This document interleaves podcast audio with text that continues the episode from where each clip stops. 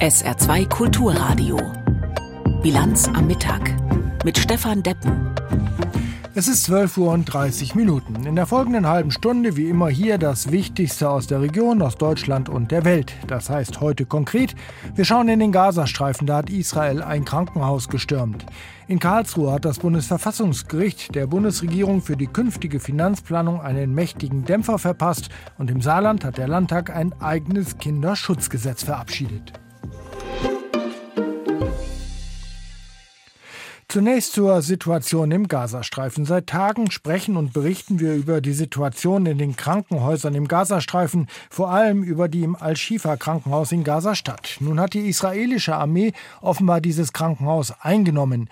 In Tel Aviv bin ich nun mit unserem Korrespondenten Kilian Neuwert verbunden. Was können Sie dazu sagen? Ist das Krankenhaus eingenommen? Nun, was wir wissen, ist, dass der Einsatz der israelischen Armee im Moment noch andauert. Das ist das Letzte, was wir dazu von der israelischen Armee gehört haben. Wir müssen uns ein Stück weit auf diese Meldungen beziehen, denn wir sind selbst nicht vor Ort im Gazastreifen. Wir haben auch den Kontakt zu einem deutschen Arzt verloren, der dort in dieser Klinik eine Quelle für uns war. Ich habe heute früh mehrfach versucht, ihn zu erreichen. Er hat das Krankenhaus offenbar verlassen, aber die Verbindung kam nicht zustande. Was wir also wissen, ist, es gibt offenbar an anhaltende Kämpfe, Kampfhandlungen in der Klinik. Es ist von getöteten Hamas-Terroristen durch die israelische Seite die Rede, aber wie geht es den Patienten und Beschäftigten? Wissen Sie dazu was? Dazu wissen wir auch wenig. Wir müssen davon ausgehen, dass sich nach Angaben der Vereinten Nationen noch immer mehr als 2000 Menschen in der Klinik befinden. Israel hat äh, nochmals bekräftigt, dass man der Hamas äh, gegenüber erklärt habe, sie hätten Zeit, die Klinik zu räumen, bevor man hineingehe mit Soldaten. Die Hamas habe äh, dem offenbar keine Folge geleistet, heißt es, die Klinik also quasi nicht selbst evakuiert.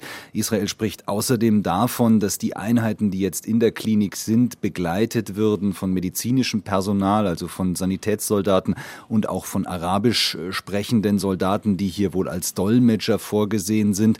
Und es das heißt, man habe neues medizinisches Material in die Klinik geliefert, darunter Brutkästen für Babys, für Frühchen, die sich ja wohl nach wie vor in der Klinik befinden sollen.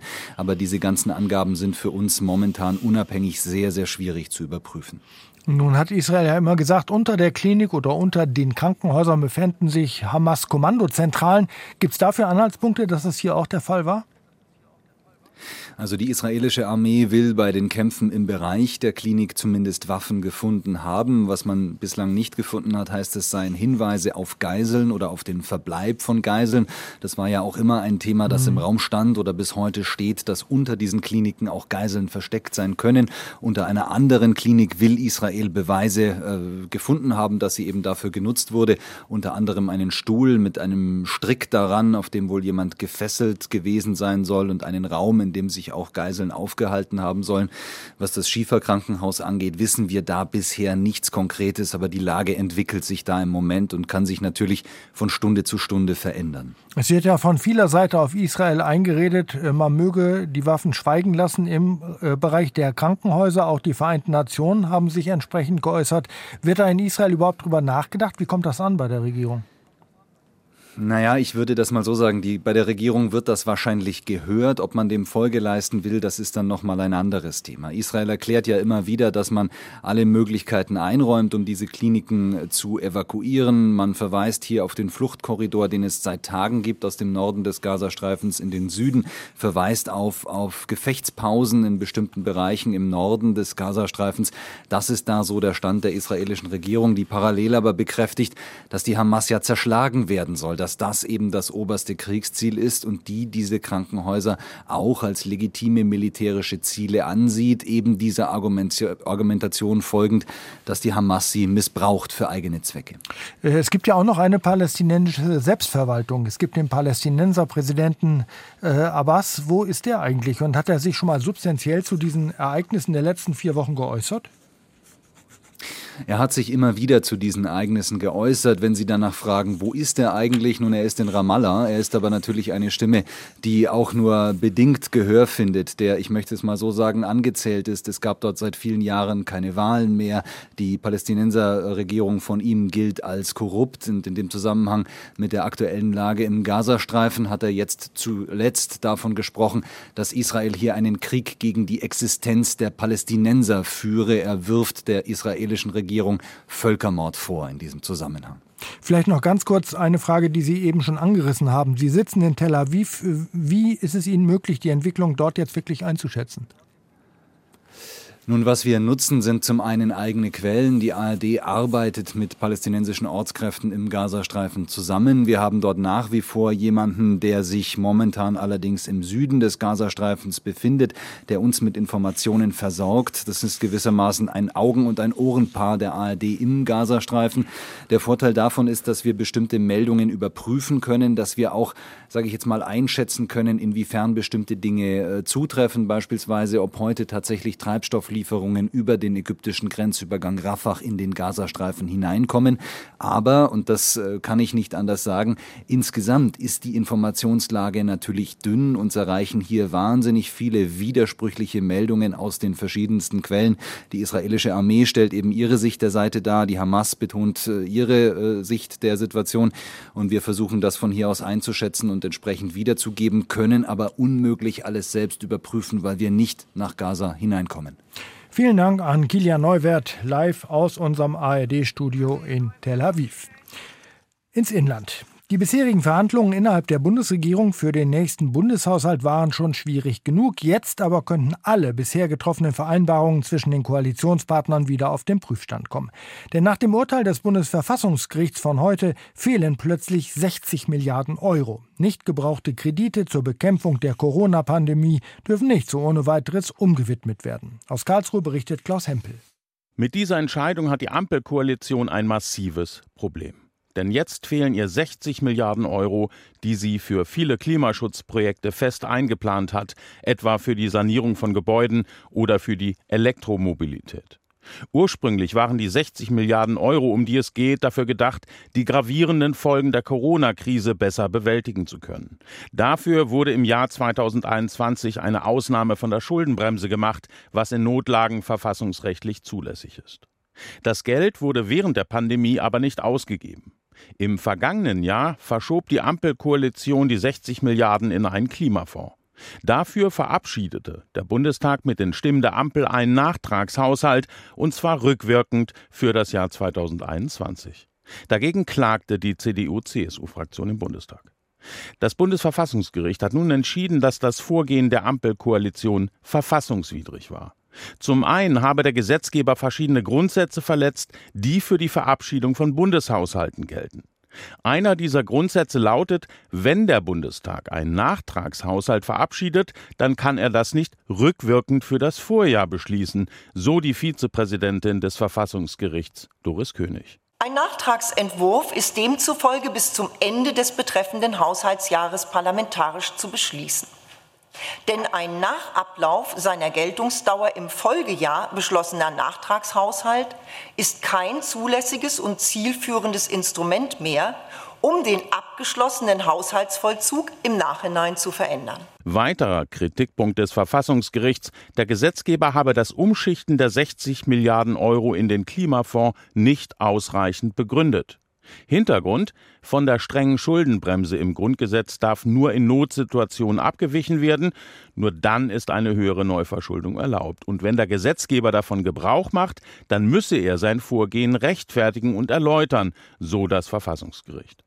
Die Ampel hatte relativ pauschal argumentiert, dass die Investitionen in Klimaschutzprojekte die wirtschaftlichen Folgen abmildern sollen, die durch die Corona-Pandemie entstanden sind. Dies reicht dem Verfassungsgericht aber nicht aus. Im vorliegenden Fall hat der Gesetzgeber den Veranlassungszusammenhang zwischen der festgestellten Notsituation und den durch die notlagenbedingte Kreditaufnahme finanzierten Maßnahmen zur Krisenbewältigung nicht ausreichend dargelegt. Nach dem Urteil ist das Nachtragshaushaltsgesetz, das der Bundestag im vergangenen Jahr verabschiedet hat, nichtig, weil es in verfassungswidriger Weise zustande gekommen ist. Das Urteil reißt nun eine gewaltige finanzielle Lücke. Die Koalition und die Bundesregierung werden nun erklären müssen, wie diese Lücke geschlossen werden soll. Gelingt das nicht, stünden zahlreiche Investitionen in viele Klimaschutzprojekte in Frage. Tja, das heißt, es dürfte hitzig werden in der parteipolitischen Diskussion über die Konsequenzen aus diesem Urteil. Am Nachmittag werden wir ausführlich auf die Reaktionen aus Berlin dazu eingehen. Mit dem Begriff Fachkräftemangel ist der Zustand einer Volkswirtschaft gemeint, in dem eine bedeutende Anzahl von Arbeitsplätzen, die bestimmte Qualifikationen erfordern, nicht besetzt werden kann, weil auf dem Arbeitsmarkt keine entsprechenden Fachkräfte zur Verfügung stehen. Weil dieser Zustand in ganz Europa ein Problem darstellt oder in Zukunft darstellen wird, will die EU-Kommission heute Pläne vorlegen, wie zum Beispiel über gezielte Migration diesem Mangel abgeholfen werden kann. Im Saarland gibt es einen Mangel von Fachkräften etwa im Kita-Bereich. Im Saarland gibt es auch ein Zukunftsbündnis Fachkräfte. Mit dabei ist auch die Arbeitskammer in Person des Geschäftsführers Thomas Otto. Und der ist nun bei mir im Studio. Herr Otto, zunächst mal zur Ausgangssituation. Wie groß ist denn der Mangel im Saarland? Denn es sind ja nicht nur die Kindertagesstätten betroffen. Ja, wir beobachten einen flächendeckenden Fachkräftemangel. Uns fehlt an allen Ecken im Moment gutes Personal. Die, die im Moment in den Jobs sind, äh, sind unter guter Anspannung. Ja, und was sind die Ursachen dafür? Ist das jetzt einfach demografisch begründet? Also es gehen mehr in Rente als äh, Nachkommen, ganz einfach, weil es weniger junge Menschen gibt oder hat das noch andere Ursachen? Ja, wir haben natürlich eine demografische Entwicklung. Äh, viele reden ja auch von einem Arbeitskräftemangel. Wenn wir den Status quo akzeptieren, kann man auch den Arbeitskräftemangel unterstreichen. Aber ich glaube, wir haben Herausforderungen, Potenziale, die wir ernsthaft diskutieren müssen. Und dann können wir auch die Arbeitswelt wieder in Ordnung bringen.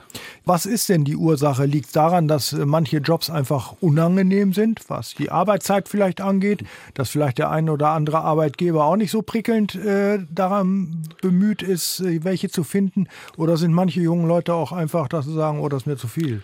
Nein, ich glaube nicht, dass wir über junge Leute reden müssen, über ältere oder über gute, schlechte Jobs. Natürlich haben wir Branchen, da ist ein bisschen das Image angekratzt. Da wissen wir, dass wir Überlastungssituationen haben, Arbeitsbedingungen haben, die verbessert werden müssen. Genau da müssen wir rangehen. Aber ich würde heute gerne über die Potenziale reden. Und wir haben viele Menschen im Job, die ja auch mehr können, die vielleicht auch für morgen vorbereitet werden können. Also da diskutieren wir gerne über die Transformation, über die enormen Umbrüche, die wir erleben. Und dort müssen wir einfach qualifizieren. Wir haben im Saarland den größten Niedriglohnsektor, noch über Bundesdurchschnitt. Das heißt, wir haben gut 12, 13 Prozent der Menschen, die ausschließlich vom Minijob leben. Auch da sehe ich Potenziale, vielleicht auch mehr zu verdienen, bessere Arbeitsbedingungen, mehr beitragen zu können. Wir haben aber genauso um die 50.000 Menschen im Niedriglohnsektor. Das heißt, wenig Qualifikation oder schlechte Arbeitsbedingungen hier gezielt zu qualifizieren. Das können auch die Fachkräfte von morgen sein. Aber Qualifizierung äh, heißt ja auch, dass ich einen haben muss, der sich qualifizieren möchte. Ich glaube, es gibt ja äh, Bildungsurlaub im Saarland auch. Der wird nur zu einem ganz geringen Anteil überhaupt ausgeschöpft. Also ist das eher eine Frage der Motivation derer, an die Sie sich wenden, oder ist das eine Frage von Angeboten? Ich glaube, die Bildungsfreistellung, von der Sie reden, kann ein Impulsgeber sein, dass Menschen mehr Bildung annehmen, mehr Weiterbildung auch nach der Schule noch akzeptieren. Die Bildungsfreistellung, da geht es ja mehr um das Persönliche, auch um die individuellen Fähigkeiten. In der betrieblichen Weiterbildung beobachten wir, dass immer noch zwei Drittel der Beschäftigten in den letzten beiden Jahren keine Weiterbildung genossen haben. Und hier braucht man auch keinen schwarzen Peter zu vergeben.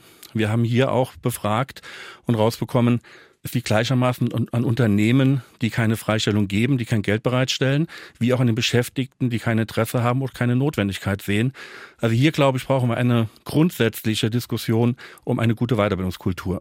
Ja, ist eine schwierige Geschichte natürlich. Wenn ein Unternehmen ohnehin schon auf dem letzten Loch pfeift, äh, was die Arbeitskräfte angeht, dann sagen die natürlich auch, wir können jetzt nicht noch zehn Leute freistellen, die sich weiterbilden. Die fehlen dann.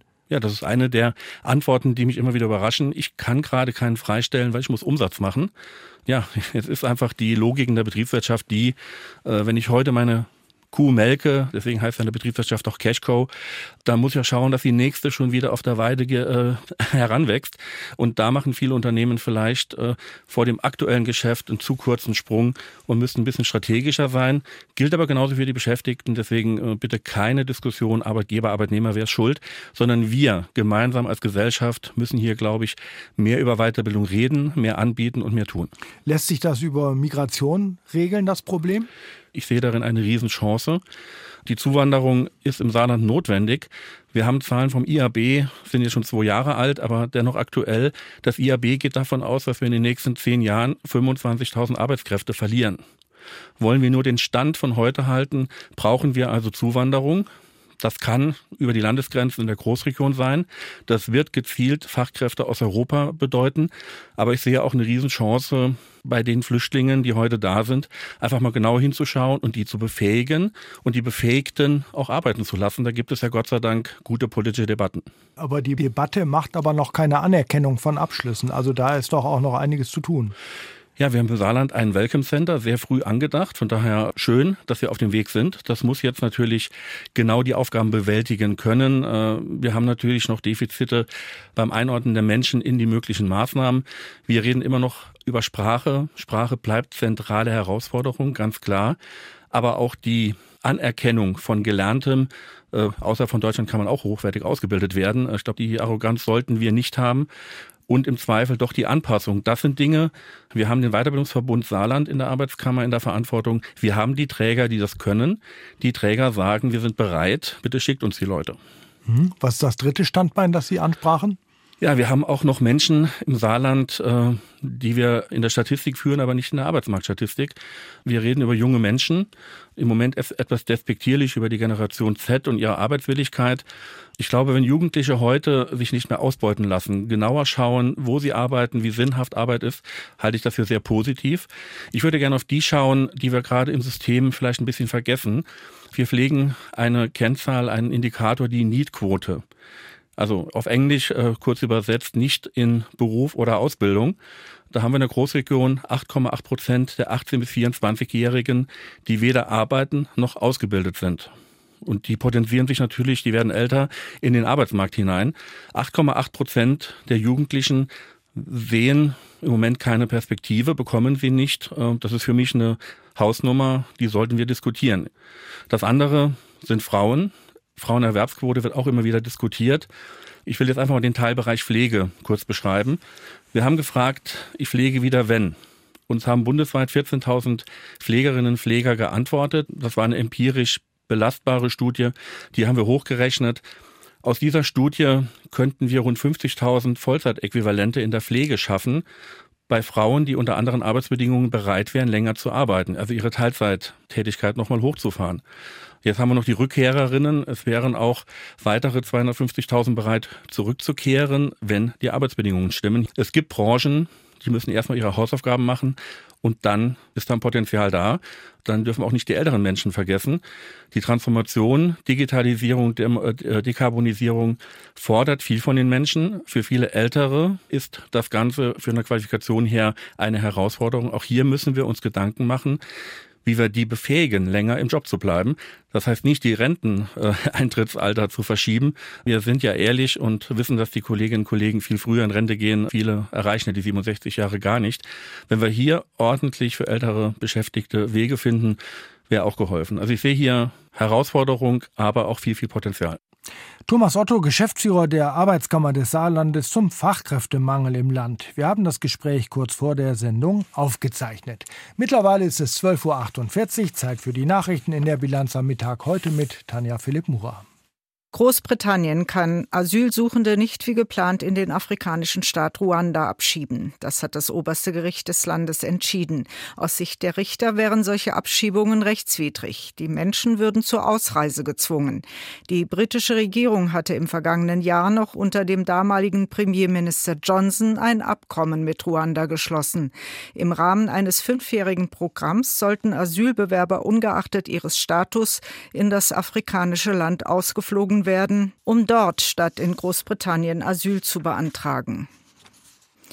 Die Saarbahn ist von dem bevorstehenden Lokführerstreik nicht betroffen. Wie das Unternehmen mitteilt, hat die Saarbahn mit der Gewerkschaft Deutscher Lokomotivführer einen eigenen Tarifvertrag für die Triebwagenführer. Dieser Vertrag läuft noch bis Ende dieses Jahres. Bis dahin herrscht Friedenspflicht. Der bundesweite GDL-Warnstreik im Zugverkehr beginnt heute Abend um 22 Uhr und dauert bis morgen 18 Uhr. Dann gibt es auch im Saarland Einschränkungen. Sie betreffen sowohl den Fernverkehr als auch den Regional- und den S-Bahn-Verkehr. Wer ein Medikament braucht, muss im Saarland heute zu einer Notdienstapotheke fahren. Grund ist ein weiterer Protesttag. Die Apothekerkammer und der Apothekerverein fordern unter anderem höhere Honorare und weniger Bürokratie. Außerdem warnen sie davor, dass die wohnortnahe Versorgung mit Medikamenten in Gefahr sei. Immer mehr Apotheken würden schließen. Die Fakten in einem Satz. Das US-Repräsentantenhaus hat einen neuen Übergangshaushalt gebilligt und damit zumindest vorerst einen sogenannten Shutdown abgewendet. Darüber hinaus werfen die Umstände dieser Entscheidung aber ein schales Licht auf die Arbeit der Parlamentskammer und ihrer Protagonisten. Die Ära Trump hat offenbar die Streitkultur und die Ernsthaftigkeit des politischen Diskurses in den USA auf ein niedriges Niveau gesenkt. Es geht um verbale und körperliche Attacken. Aus Washington berichtet Julia Kastein. Kevin McCarthy und Tim Burchett sind nicht gerade beste Freunde. Der eine, McCarthy, war bis Anfang Oktober Vorsitzender des US-Repräsentantenhauses. Der andere, Burchett, sorgte mit sieben anderen parteiinternen Rebellen für McCarthys Sturz. Jetzt begegneten sich die beiden auf einem Flur im Kapitol.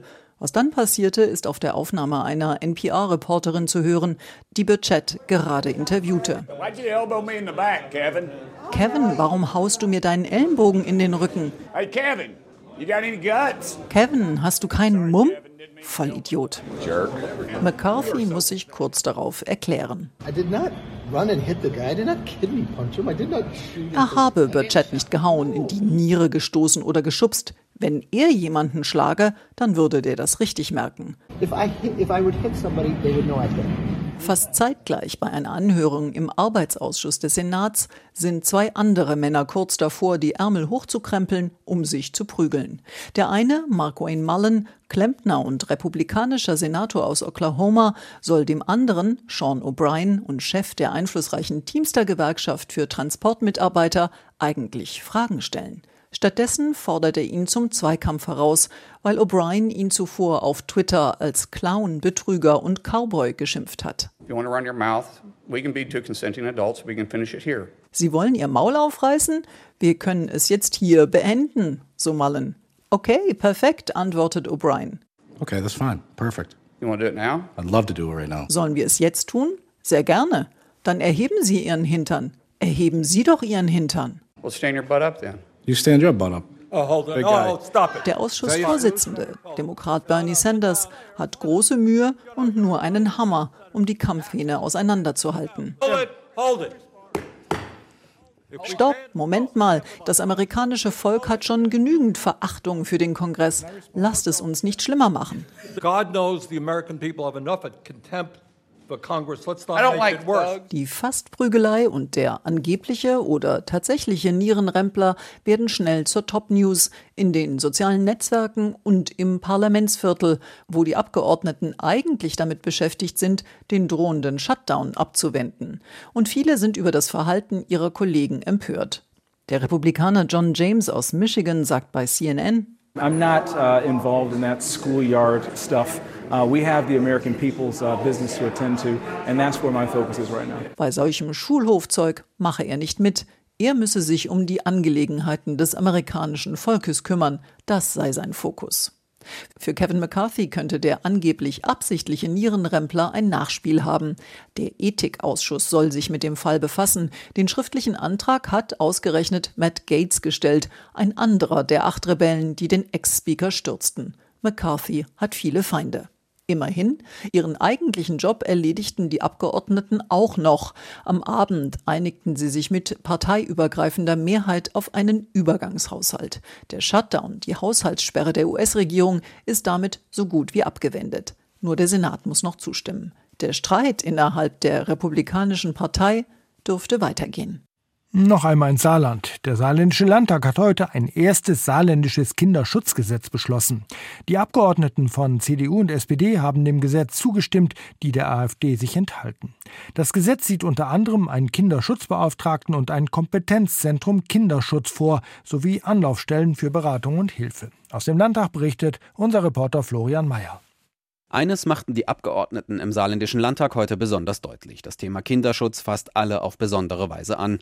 Vor allem die sozialpolitische Sprecherin der SPD-Fraktion Rika Klein und der Sprecher für Kinderschutz in der CDU-Fraktion Alwin Theobald machten eindrücklich deutlich, warum das erste saarländische Kinderschutzgesetz aus Sicht des gesamten Parlaments notwendig ist. Bundesweit wurden nach dem aktuellen Lagebild des BKA mehr als 18.400 Kinder und Jugendliche im vergangenen Jahr Opfer sexualisierter Gewalt. Nochmal greifbarer wurde das Thema in der Rede von Rika Klein. Sie berichtete mit geänderten Namen aus ihrer persönlichen Erfahrung als Ergotherapeutin. In der Akte von Ben stand, dass die Polizei Ben aus dem Dachboden befreit hat, auf dem er über Wochen und Wochen eingesperrt war. Eingesperrt von seinen Eltern. Fakten, wie Klein hinzufügte, vor denen die Augen zu verschließen, nicht weiterhelfe. Stattdessen werde mit dem Kinderschutzgesetz ein Auffangnetz für Kinder und Jugendliche geschaffen, die Opfer egal welcher Art von Gewalt geworden sind. Dessen Bestandteile nannte SPD-Parteikollege Florian Schäfer. Das Kompetenzzentrum Kinderschutz, den Saarländischen Rat für Kinderschutz, die Netzwerke Kinderschutz, nicht zu vergessen unsere Ombudsstellen. Sowie das bereits geschaffene Amt des Kinderschutzbeauftragten. Maßnahmen, hinter denen sich SPD und CDU-Fraktion ohne Diskussion gemeinsam stellen können.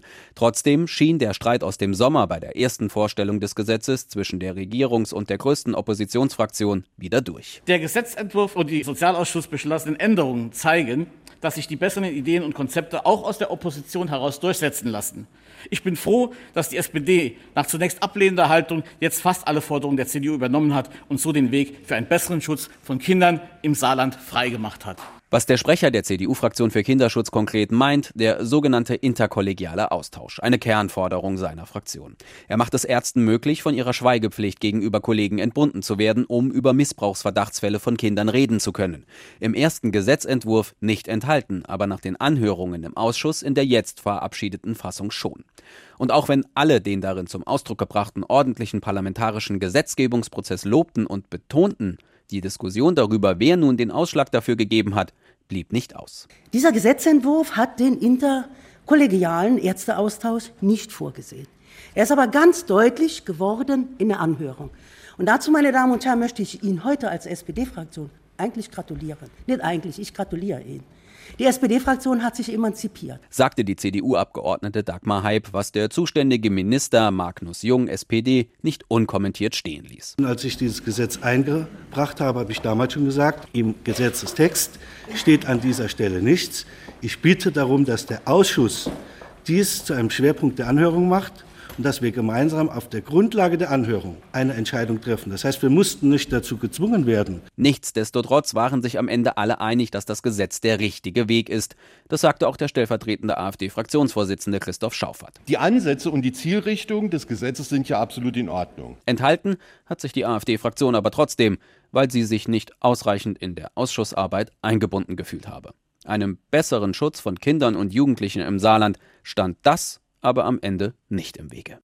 Noch ein Blick aufs Wetter. Regnerisch war es heute Vormittag bei uns und das wird auch am Nachmittag so bleiben. Die Temperaturen erreichen 9 bis 13 Grad, der Wind wird böig. Das war die Bilanz am Mittag mit Stefan Deppen im Studio. Weiter geht's nun mit der Auslandspresseschau. SR2 Kulturradio. Auslandspresseschau. Die norwegische Zeitung Aftenposten kommentiert das bevorstehende Gipfeltreffen zwischen Joe Biden und Xi Jinping in San Francisco. Es ist zu hoffen, dass die Staatschefs einige wichtigere Schritte hin zu einer sichereren Welt unternehmen werden. Sowohl die USA als auch China können auf die Kriege in der Ukraine und im Nahen Osten Einfluss nehmen. Man könnte auch davon träumen, dass die beiden Länder eventuell bei Handel und Technologie besser zusammenarbeiten. Die Realität sieht jedoch so aus, dass China und die USA erst einmal eine ganz grundlegende Verbindung herstellen müssen. Das Allerwichtigste ist im Moment die Wiederherstellung des militärischen Kontakts zwischen beiden Ländern. Die französische Zeitung Le Figaro sieht Vorteile sowohl für Biden als auch für Xi Jinping. Beide Seiten haben verschiedene Gründe, ihre Beziehungen wieder in die Bahnen zu lenken. Nach der Ukraine und Gaza kann Washington einen neuen Konflikt in Taiwan nicht gebrauchen. Für Xi, der immer isolierter und zentralistischer wird, bringen die autoritären Verschärfungen eine Verlangsamung der Wirtschaft mit sich. Peking will amerikanische und europäische Investoren zurückholen, was voraussetzt, dass man sich wie eine verantwortungsvolle Macht verhält. Die ersten Schritte, die ins Auge gefasst wurden, sind ermutigend. Sie beweisen, dass ein einigermaßen vernünftiger Wettbewerb mit Washington möglich ist. Ein anderes Thema ist das drohende Scheitern des EU-Munitionsplans für die Ukraine. Dazu schreibt die russische Zeitung Nessavissimaya Gazeta, wie immer haben Europa und die Vereinigten Staaten versprochen, Kiew zu helfen. Doch die Realität sieht jetzt so aus, dass es erhebliche Probleme bei der Lösung dieses Konflikts gibt. Ein Treffen einer ukrainischen Delegation mit US-Kongressabgeordneten gestern zu noch mehr Militärhilfe war nicht von Erfolg gekrönt. Die USA haben zwar auch die Flugabwehr im Konfliktgebiet verstärkt, aber die Hilfe bei der Luftverteidigung des Landes wird gering sein. Von einer neuen Offensive ukrainischer Streitkräfte kann derzeit keine Rede sein. Das waren Auszüge aus Kommentaren der internationalen Presse, zusammengestellt von Astrid Fietz.